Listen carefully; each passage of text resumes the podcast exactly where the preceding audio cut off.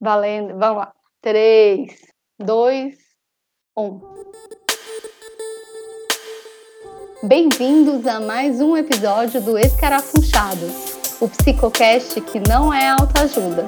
Aqui conversamos de um jeito gestáltico e descontraído sobre psicologia, autoconhecimento e bem-estar.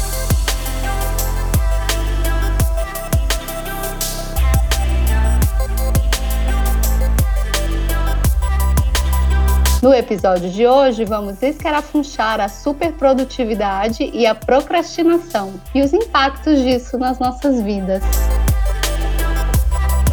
Eu sou a Andrea e aqui comigo para debater sobre esse tema estão Patrícia. Olá. Marcelo. Oi, pessoal. Jennifer. Bom dia, boa tarde, boa noite, boa madrugada. E nós somos os escarafunchados, então, falando agora dos tempos de quarentena que estamos vivendo.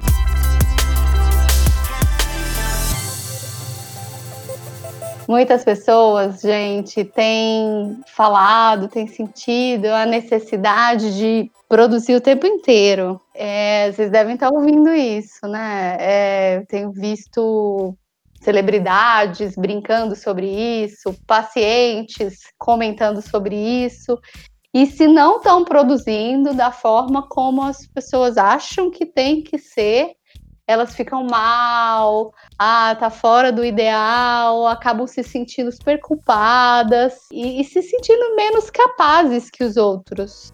Como é que tem sido para vocês a percepção sobre isso? Acho que isso está acontecendo mesmo, né? É, muito em partes porque a gente é soterrado de estímulos aí, né? Se a gente for ver pelas mídias sociais, Instagram, por exemplo, é live atrás de live, e aí o pessoal colocando as rotinas do que que faz, ah, né? Tem gente que até 10 horas da manhã já fez coisa para um dia inteiro, né? Porque você precisa uhum. é, ler um livro, meditar, uh, fazer sua alimentação saudável, fazer exercício físico, trabalhar, dar conta das crianças no homeschooling, enfim. São, acho que a gente está sendo muito cobrado, né? De certa forma, assim, as pessoas estão se sentindo muito cobradas de produzir o tempo inteiro. E, e tem até agora o Clube das 5 da Manhã, né? Que foi um livro Milagre da Manhã, que foi um best-seller, e são as pessoas que já começam a acordar mais cedo, justamente refletem sobre o seu dia, né, conseguem organizar a sua vida pessoal e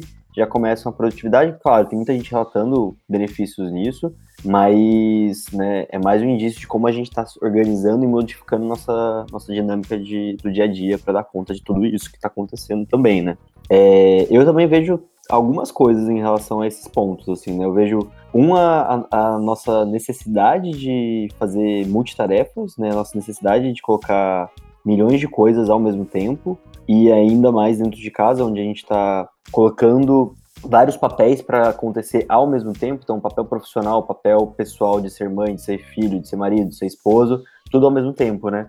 O que a gente tinha antes eram espaços melhor definidos. Então, eu era um profissional, eu sou um profissional, consigo ter meu espaço de trabalho, vou para casa, né, posso é, atuar de outra maneira. Agora está tudo junto, então isso já é um, um ponto, né? E será que por a gente estar tá mais assim em casa, em função da, da quarentena, né? A gente está muito nas redes sociais. Acho que as redes sociais acabam contribuindo muito para esses parâmetros, né? Porque aí as pessoas colocam, ah, que estão dando conta disso tudo ao mesmo tempo, e aí a gente fica achando que a gente que está em desvantagem, a gente que não que não está conseguindo cumprir todas essas multitarefas? O que, que vocês acham? Eu acho que a gente já já entra naquela velha discussão do, do ser ou do ter ou agora do parecer, né? Que acho que o que importa é o quanto que eu apareço nas redes sociais mostrando a minha rotina. Porque é isso, na rede social mostra lá toda aquela coisa bonita da multitarefa que o Marcelo falou, mas não mostra o bastidor daquilo, né? De um cansaço, de uma exaustão, desse sentimento de culpa se eu não se eu não conseguir dar conta de uma das mil tarefas tarefas, outras que eu fiz. E dessa, dessa coisa de assim, às vezes tá fazendo coisas que para mim não faz sentido. É, entra muito essa coisa do que que faz sentido para mim. Porque o, o, as redes sociais, elas nada mais são do que uma padronização, vamos chamar assim, né? De certa forma, do que é eu ser feliz. E eu acho que isso retrata a nossa sociedade de hoje. Eu vejo a questão da pandemia como um, uma, uma, lupa. Essa situação, eu acho que ela, ela por, de, um, de um lado, ela funciona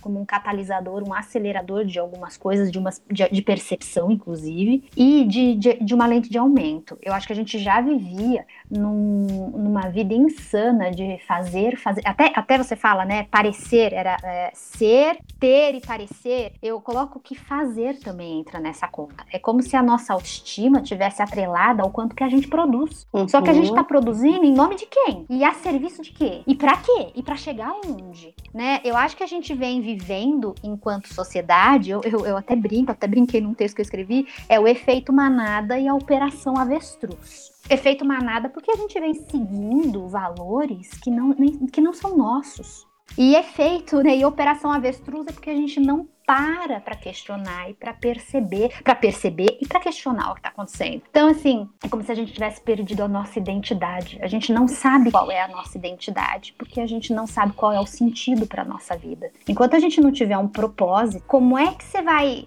né, qualquer estrada serve. Se a gente não sabe o que, que a gente, onde a gente quer chegar, a gente vai seguindo o propósito dos outros. Então a gente vai fazer, sabe essa coisa de não ter valores? Precisa construir valores, assim, pautados no nosso sentido de vida, no nosso propósito, pra gente saber como é que a gente, como é que a gente usa o nosso tempo como é que a uhum. gente tá, é onde a gente quer chegar. Então, eu acho que o Instagram tá falando de uma coisa padronizada, Jenny. Isso retrata a vida. A gente tem seguido um efeito manada. Então, tudo é padrão. Então, assim, a gente, a questão da identidade é isso. Quem a gente é? O que, que é importante pra gente? O que, que realmente importa para mim? O que, que me dá um, um, um, sentido de vida? Com quem eu quero gastar o meu tempo? Não para para pensar essas coisas. Eu acho que é, é, é, muito uma algo que a gente esqueceu de questionar, que a gente tem falado muito pouco. Eu, eu particularmente sinto falta disso, da gente falar de legado, né?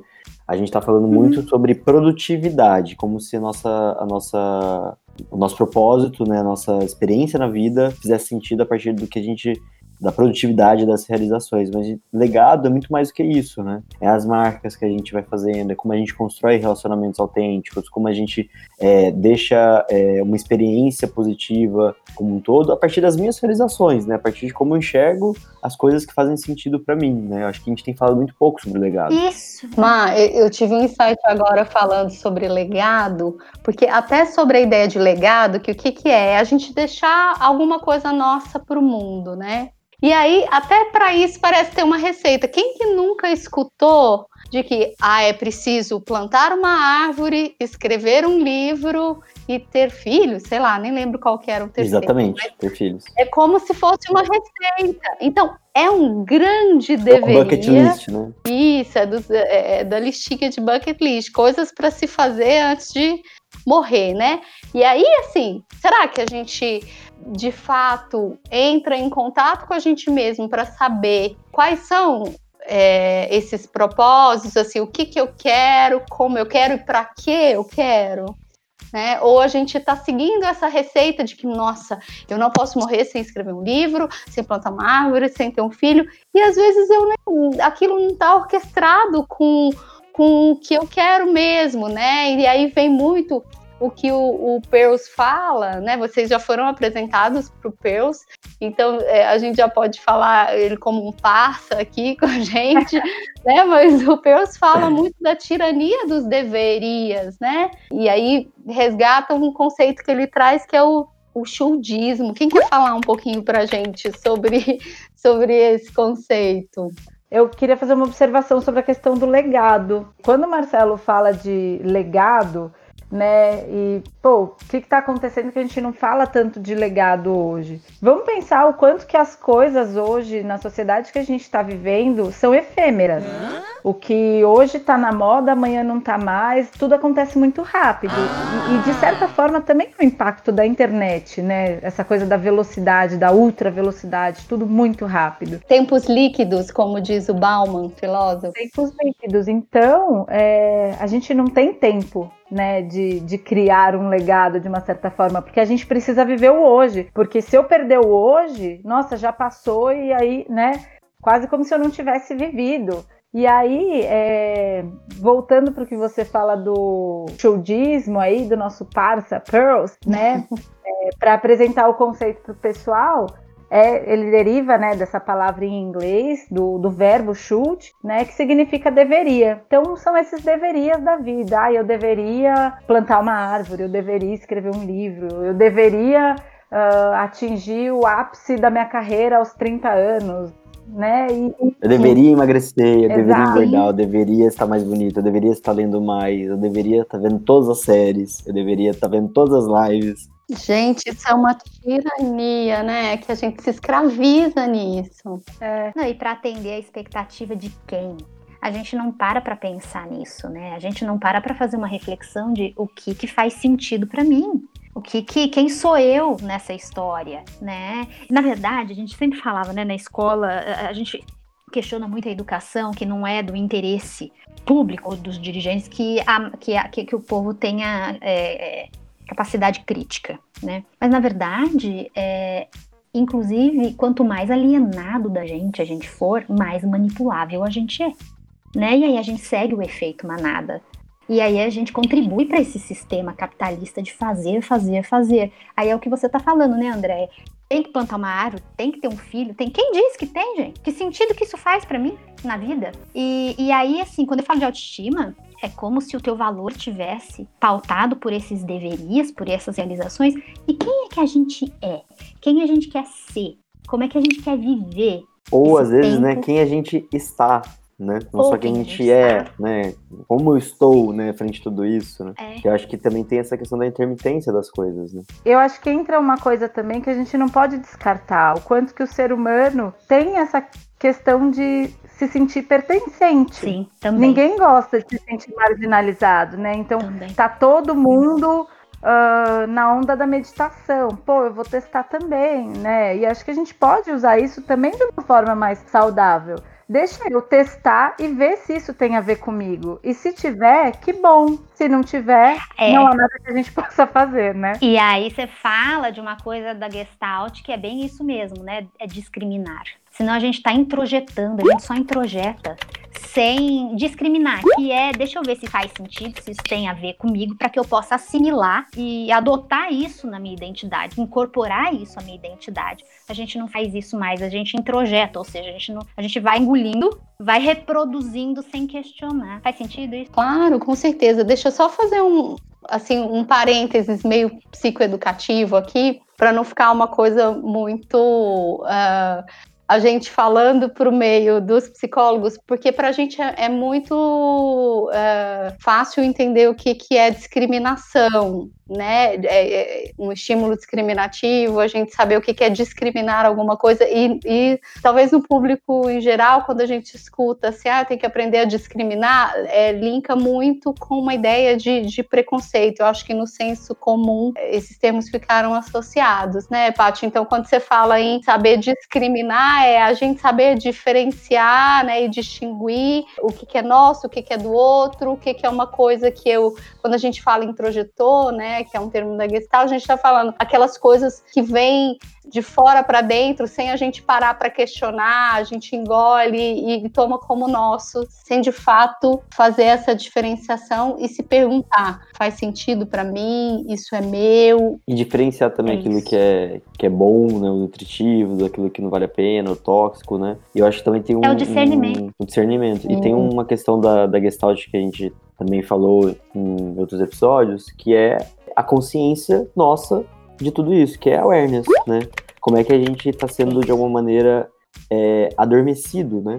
Que essa superestimulação é a maneira da gente estar tá anestesiado, entorpecido, né? A gente perde contato com o que está acontecendo. Então, é tanta coisa acontecendo que não é nada também, hum. né? Então Verdade. falta, falta é, entrar em contato e as pequenas coisas voltarem a fazer sentido, né? E aí novamente a gente fala de legado porque é, como é que eu vou pensar em legado se eu não consigo nem discriminar, né, como a Paty trouxe, como eu não consigo nem separar e diferenciar as coisas que estão acontecendo aqui, agora, né? Então como é que eu vou pensar no que eu estou deixando aí para o mundo, como é que eu estou deixando pensar no meu impacto para tudo isso, né?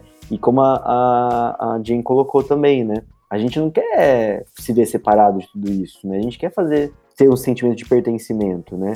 E quando a gente não consegue também discriminar, parece que esse entorpecimento, né, essa anestesia, vai desconectando a gente, né, do, desse contato verdadeiro com o outro, dos nossos familiares, né? A gente vai se desconectando, né? Vocês também enxergam isso? Sim, inclusive, gente, tem um termo que foi que está sendo muito usado mais recentemente, que é o FOMO. Não sei se vocês já ouviram falar. O que, que é o FOMO? É F-O-M-O. A gente pode até depois fazer um outro episódio para entrar nesse assunto. Mas o FOMO é uma sigla que vem de Fear of Missing Out, que na tradução seria algo como medo de perder as coisas, né? Ou seja, nessa avalanche de estímulos a que a gente se vê exposto de todos os lados, a gente começa a criar uma uma ansiedade para poder é, por conta dessa necessidade de pertencimento mal conectada, né? A gente quer estar por dentro de tudo, fazer o que todo mundo faz, tá por dentro da última, do último meme da internet, da última modinha, do último TikTok, do eu, eu preciso estar antenado. E aí quando Mas como vejo... tudo vem a polaridade, né? Na ideia. Como tudo na vida vem a polaridade, que junto com o FOMO tem o JOMO. Isso. Que é o Joy of Missing Out, né? Isso, conta aí um pouquinho do oposto, que é um, um termo que, que surgiu para contrapor, né? É que é justamente a galera que está na felicidade e na leveza de estar desconectado. Eu não preciso estar nessa super conexão, sabe? Mas o que a gente está falando aqui são de dois polos, né? E o meio do caminho, né? O meio termo, como é que fica? Mas eu acho que esse caminho do meio, então, né, que vocês estão falando, da importância, acho que a gente consegue aplicar é, até para o que a gente estava falando agora há pouco, do o que, que faz sentido para mim e o que não, né? O caminho do meio no sentido assim, de que eu não preciso só seguir a manada, mas eu também não preciso, né, estar no outro lado oposto, porque às vezes também o que não faz sentido para mim hoje vai fazer amanhã, né? Então, às vezes o que faz sentido para mim hoje é estar tá ali um pouco mais uh, participativa e, e, e, querendo estar ali no meio do que está todo mundo fazendo. E amanhã já isso já não vai fazer sentido para mim e aí eu vou buscar outras coisas que vão me satisfazer. Não, é essa conexão com o nosso interior, né? Do que que, que, que eu tô sentindo, como é que isso reverbera em mim, né? Não é deixar de fazer as coisas. A gente, obviamente, a gente tem é, compromissos, a gente tem uma, né, enfim, a gente tem que viver e tal. Mas o quanto que a gente pode ajustar? Tem uma vida externa, tem uma, né, tem, tem, tem, tem exigências e demandas externas acontecendo aí fora, mas também tem uma demanda interna. E como é que a gente negocia essas duas coisas, né? De que modo que a gente pode viver de forma mais harmônica? E para isso, né, é fundamental o autoconhecimento. A gente tem que saber e estar tá conectado com o que está rolando aqui dentro, né, da gente. Do autoconhecimento, mega importante, assim como o que a gente falou no primeiro episódio, né, do ser humano ser responsável pelas suas escolhas. Porque eu posso fazer qualquer escolha e a conta, como o Má falou, a conta vem uma hora, né? E aí eu preciso ver o quanto que eu consigo bancar essa escolha que eu faço. Autoresponsabilidade, né? Total. Responsabilização, né?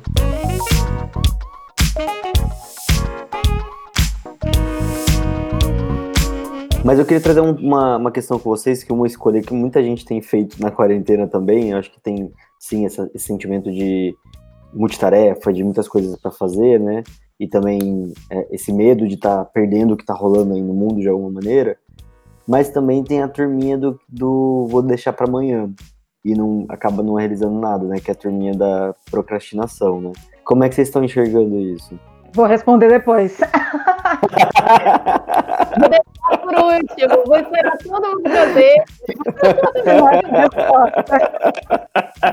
ah, é outro polo, né, gente? É outro polo. Acho que a gente se constrói muito é, em polaridades. Então, a gente falou da, dessa necessidade, dessa tirania dos deverias e, do, e, e de estar tá sempre produtivo. E aí, a procrastinação está no outro polo, né? Quando a gente se fica ali naquela lama, naquela areia movediça, em que, ah, eu preciso fazer, mas não faço, vou deixar para amanhã. E aí, quando vê, porque quando a gente fala em, em, em não seguir esse efeito manada, né, a gente também não, não tá falando assim, ah, não pode ter metas, é, não, não tem que ficar fazendo, traçando objetivos. Não, é, a ideia é justamente a gente entender o que, que a gente quer e, e ver que recursos a gente vai recrutar momento a momento, e aí vem muito a ideia do aqui e agora, em como que a gente sintoniza, né? A gente presentifica como que a gente está a cada momento para ver o que, que dá para fazer rumo a essa meta, rumo a, a esse algo que a gente busca, esse algo que a gente quer. Né? Então é sempre a gente ter esse movimento meio pendular, assim, né? De, de fazer a, algo acontecer, mas também deixar acontecer mas não ficar preso nem num polo nem em outro. Eu vejo assim, como que, como que é para vocês? Olha, Ideia, é, quando você começou a falar, eu fiquei pensando aqui, talvez, bom, pelo menos para mim, a procrastinação não necessariamente ela é a polaridade da, da superprodutividade, porque a procrastinação ela diz de você deixar para depois o que você vai fazer hoje, né? Mas não quer dizer necessariamente que você não vai fazer. Para mim, talvez o, o, a polaridade seria o, o não fazer, né? Quase o, o dolce far niente. A inércia. É que o procrastinar, ele vem sempre com. Ele vem geralmente com uma sensação de é, ruim, né, ligado? Que é. O deveria fazer. Você faz a opção, exatamente. Você faz a opção por deixar para frente, mas a culpa ainda no aqui agora de você não estar fazendo, né? Sim. É, no, no, procrastinar a gente sofre, né? Eu entendo que tem um sofrimento no procrastinar, porque você tem o desejo, você tem o deveria, você tem uma coisa que você gostaria de concretizar, mas você não consegue. Você protela, mas você fica com aquela pendência na cabeça e se sentindo culpado porque você não consegue ticar a pendência. Eu entendo que a procrastinação ela tá ligada a outras coisas, que eu acho que até aí a gente pode fazer um episódio só disso, que eu acho que basicamente o que tem na procrastinação é um monte de idealização.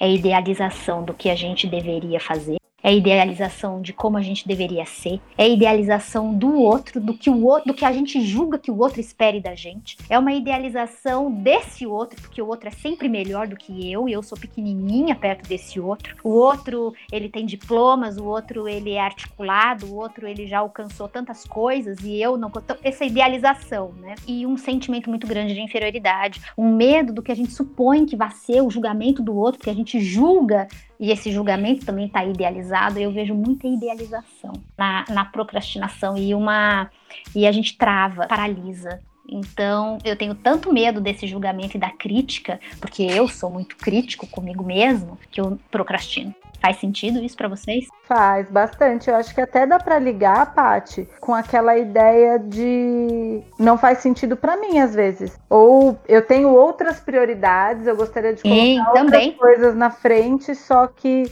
eu tenho que fazer tal coisa, né? E aí nesse tenho que nesse Sem deveria, dúvida. eu coloco outras coisas na frente e com isso vem a, a, culpa, né? De não fazer o que eu deveria fazer primeiro. Isso que você tá falando, Jenny, porque aí você tá me falando o seguinte. Então, a procrastinação, o, olha só que interessante isso, porque o ato de eu procrastinar pode estar tá ligado a um sentimento de inferioridade, uma idealização de, enfim, de tudo, mas ela também pode ser sintoma, sinal ou, ou, ou, ou uma mensagem do, do, meu corpo ou do, enfim, né, do meu desejo de não fazer tal coisa. Eu tô indo porque é, eu preciso, eu tenho que, né? Mas eu não tô afim, aquilo não fala comigo, aquilo não, aquilo não me toca. Então eu vou empurrando, porque na verdade eu vou fazendo outras coisas que são mais é, do meu interesse. Então pode ter uma conotação positiva no sentido disso ser uma mensagem, disso ser é, algo É, Pra ser olhado. É, pra ser olhado. Tem algo de nós, tem algo ali querendo ser dito e querendo ser decifrado, né? É, é uma mensagem, algo pra gente olhar. E o que que aquilo fala de mim, né? O que que aquilo diz respeito do meu desejo. Existem tarefas que a gente vai ter que fazer mesmo, né? Algo que a gente gostaria de fazer, né? Então, você escolheu um curso que você gosta, você fez um, né, um você tá num trabalho que você se identifica. Ainda assim, haverá tarefas que não, só, não são tão interessantes quanto outras, né? E o nosso cérebro ele tem sim uma, ele faz escolhas pelo, pela recompensa prazerosa mais imediata, né? Isso é um, é um fato, né? Tanto que é, é, é algo que traz um pouco de sofrimento, né? A procrastinação, porque é, esse sentimento de não realização, né? Então, de você ficar empurrando as coisas. Eu acho que o que a parte traz é super pertinente. Você poder olhar e entender de onde vem é, é, super importante. Porém, quando a gente descobre que não tem muito o que fazer, é uma tarefa que precisa ser feita de qualquer maneira, e aí você fica lá empurrando, a energia gasta, né? Quando a gente poderia simplesmente fazer, é muito gigante. Então, muita gente procura técnicas, maneiras para poder driblar isso, né?